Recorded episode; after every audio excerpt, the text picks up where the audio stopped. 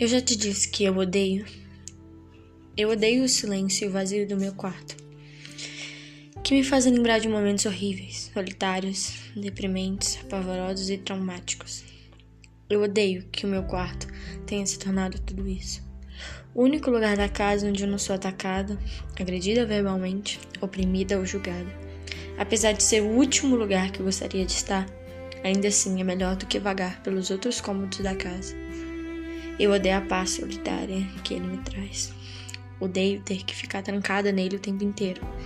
Porém, odeio mais ainda ter que me aventurar e gastar a minha sorte pela casa. Odeio o fato das coisas serem assim. Eu odeio mais ainda quem torna toda essa situação estressante e complicada. Eu odeio ser julgada por não enxergar tudo o que passei para chegar onde eu estou. Odeio muitas coisas nessa pessoa e toda essa raiva de sentir o amor que eu sentia antes e que eu sei que ainda existe por debaixo de tanta raiva. Eu odeio quando ele se mete na minha vida, sendo que eu cresci me sentindo sozinha e invisível, desamparada e mal amada. Odeio quando ele me julga, porque não sabe as razões das minhas ações. Odeio quando julga o fato de eu ser fumante, sendo que até o cigarro conseguiu ser mais solidário e presente na minha vida do que ele. Eu fumo por estresse, para relaxar e me acalmar para conseguir voltar tudo para os trilhos, porque foi ele o motivo do estresse e da desordem. Os meus tragos são consequência da angústia e da solidão. Esse é o refúgio que eu encontrei, já que nunca pude contar com a sua presença. Eu odeio esse fato dele nunca ter sido um ombro amigo, um apoio, alguém que pudesse contar para recarregar as energias. E agora ele é um completo estranho, que se sente no direito de se meter na minha vida, impor alguma coisa para que eu me torne do jeito que ele queria que eu fosse. Sendo que na minha infância ele não me moldou assim, do jeito que ele queria que eu fosse, como adolescente, como adulta e como filha, quando eu crescesse.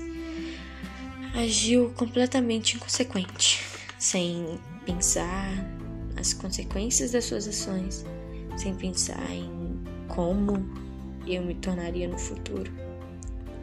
Eu odeio ele querer impor regras, sendo que não foi através dele que eu aprendi que elas existem e são importantes. Odeio ele querer impor limites, sendo que ele nunca me ensinou o que é ter limites e o que são os limites.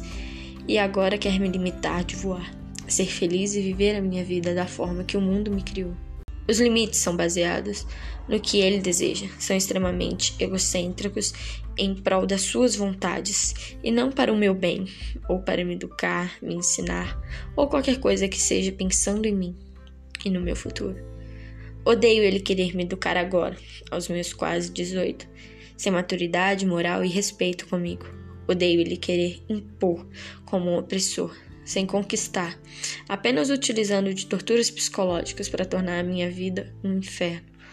Odeio seus joguinhos psicológicos, na tentativa de me forçar a ser como ele gostaria que eu fosse. E odeio mais ainda ele se sentir injustiçado por tanta retaliação e ainda querer pagar de bom samaritano para que eu pareça uma filha ingrata e horrível.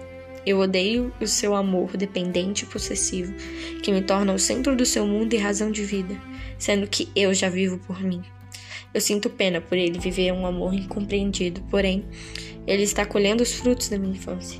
E eu odeio tanto o fato de que às vezes ainda me odeio e me sinto mal por mim e por ele, uma dor dupla, um ciclo de sofrimento desnecessário, mas que ele me faz passar. Eu odeio mais ainda o fato de que esse texto não é uma ficção inventada. É um desabafo de alguém que não aguenta mais. Eu já te disse que eu odeio